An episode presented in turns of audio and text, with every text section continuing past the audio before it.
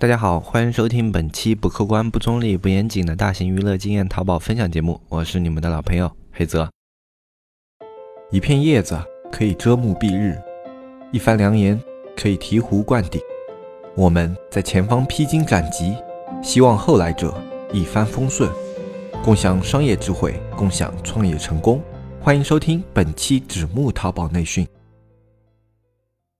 嗯，因为这两天我感冒了，所以嗓子特别的疼。那么今天这一期节目呢，就跟大家简单的来做一下，嗯，就不讲特别多的内容了，因为人真的有点吃不太消，这个嗓子特别疼。嗯，因为上一期节目就答应了大家要把上一期节目的答案告诉大家嘛，所以这一期节目也就不割了，啊，就顶着这个有点啊有点痛的嗓子来跟大家把至少把这个东西要跟大家讲完，对吧？啊，因为既然说了是周五，那就是周五啊，这个时间不能拖。啊，如果没说的话，可能今天这一期节目就割掉了。啊，有的时候呢，人就是只有在被迫营业的情况下，才会更加有动力。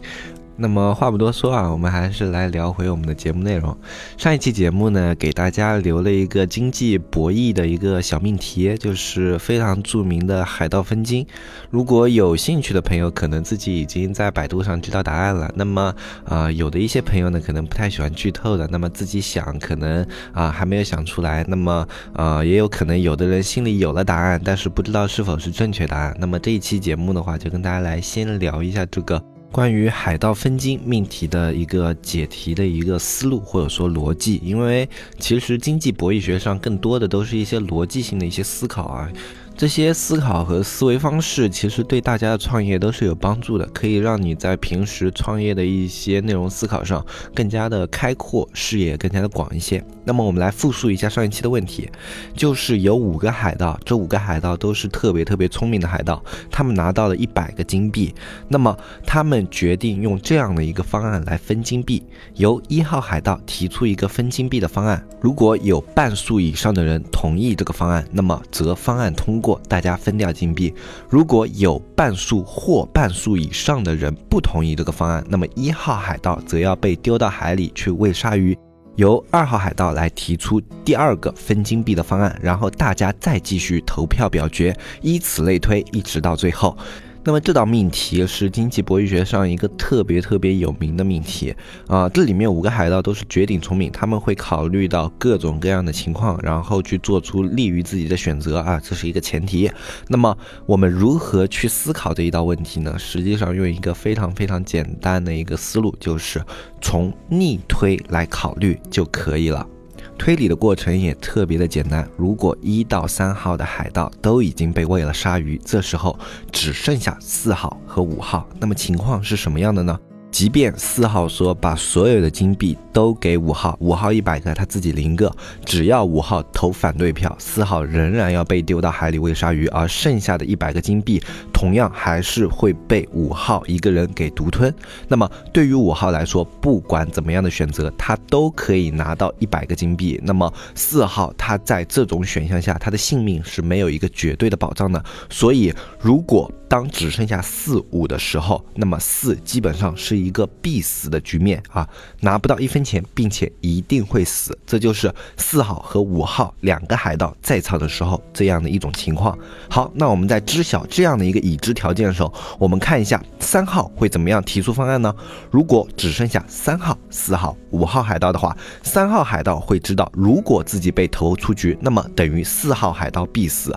那么四号海盗无论在什么条件下，唯有支持三号海盗才可以活命，那么三号海盗的分金方案就会特别的简单。所有的金币都给自己，四号零金币，五号零金币，最后的分金方案就是一百零零。啊，这个逻辑也是特别简单的，因为如果留下四五两个人的话，那么四必死，四为了回避自己必死的局面，无论三号怎么分金，他都只能支持三号的方案，所以说三号无论怎么样去分金币的话，四号的票一定是跟着三号走的，所以这个时候三号可以把所有的金币都分给自己，自己一百个金币，那么四。四号、五号就一个金币都拿不到。好，那我们再往前推导一位海盗，二号在已知这样的情况之下。他会怎么样去分金币呢？我们都知道，三号海盗如果去分金币的话，四号和五号海盗是拿不到任何一块金币的。所以这个时候，如果二号海盗给四号海盗和五号海盗分别一枚金币的话，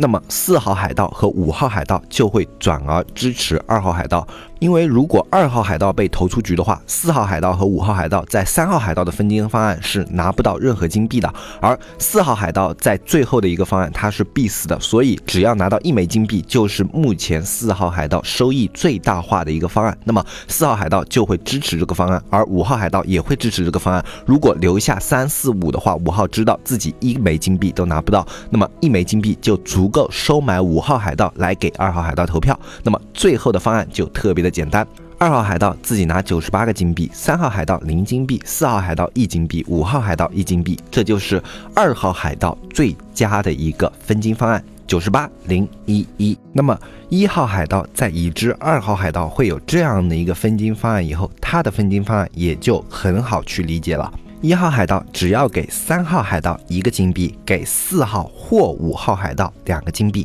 就可以了。因为在之前二号海盗的分金方案中，三号海盗是拿不到金币的，所以对于三号海盗来说，一个金币就足以让他的金币得到最大化。而原先四号或五号海盗呢，他们每人是一金币，所以只要给任意一个人加一金币，那么就可以让他们的利益得到最大化。那么他就会转而支持一号的票，而另外一个人就不用给他金币了，因为这个时候你已经得到了两票，而只需要有两票呢，你们就是多数方。那么对于一号来说，九十七零一二零，或者说九十七零一零二。都是合理的分金方案。四号和五号海盗，他们本身的收益都是一枚金币，所以只要把其中任意一个人的金币往上提一个，那么另一个人的金币就可以把它调成零，因为你已经得到了你需要的票数，另外一个人就可以放弃。这就是海盗分金最后的一个推导逻辑。海盗分金模型实际上是一个特别经典的模型，它这里面的话，先决条件就是所有的海盗都特别的聪明，并且他们的信息是一致的，就他们是在。同一个非常死板的规则下去进行分金，所以相对变量较少。如果这其中有不对称信息的话，就会产生很多变量。比如说，如果二号海盗对其他海盗说，不论一号海盗分多少金币给你们，都在一号海盗的分金基础上给他们多加一个金币，那么一号海盗被投死的概率就特别特别大啊！这就是在现实生生活中，我们的一个模型会变得特别特别复杂，无法用这样简单的一个推导逻辑思路。去进行考量，不过这样的一个模型对我们来说依旧有借鉴意义，包括我们在创业啊以及企业的一些结构中，你都可以去用这样的一个逻辑去思考。当下你是处于企业或者说创业中的哪一个位置？在这个位置上的话，你与别人的利益共通点是在哪里？你与别人的利益最大化点是在哪里？那么想要保住自己的既有利益，自己需要什么样的一些条件？那么别人想要得到他们的最大化利益，他们需要什么样的条件？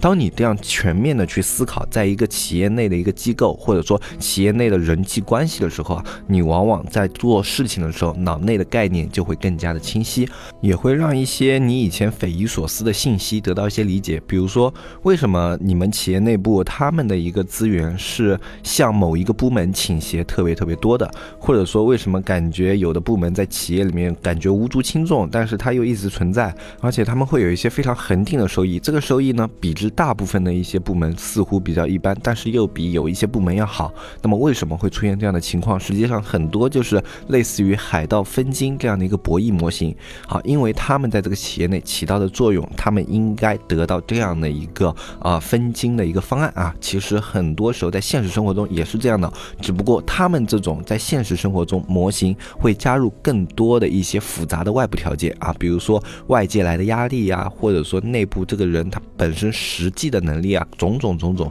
嗯，其实去结合这样各种各样的一些因素，然后自己去多做思考的话，嗯，对自己不管是创业还是说。在一个公司里面做事都是有好处的，它能够帮你更全面的去审视自己以及自己所在机构之间的一个关系。这其实不论是独立创业还是在别人的组织里面去进行工作，都是特别特别有效的一种思考方式。啊，那好，今天这一期节目呢，就跟大家聊到这里啊。我也是因为嗓子特别特别疼，所以今天这一期节目就实在抱歉啊，就只有这么长了啊。那么节目的最后呢，本来是想要去给大家再说另外一个经济博弈的一个命题的，嗯，不过这里因为嗓子撑不住了，所以大家可以自己去查一下，叫蓝眼睛和红眼睛的一个经济博弈学的一个命题啊，非常的广泛。我在下期节目开始的时候可以。花一个很短的时间啊，五分钟左右，跟大家来聊一聊这个命题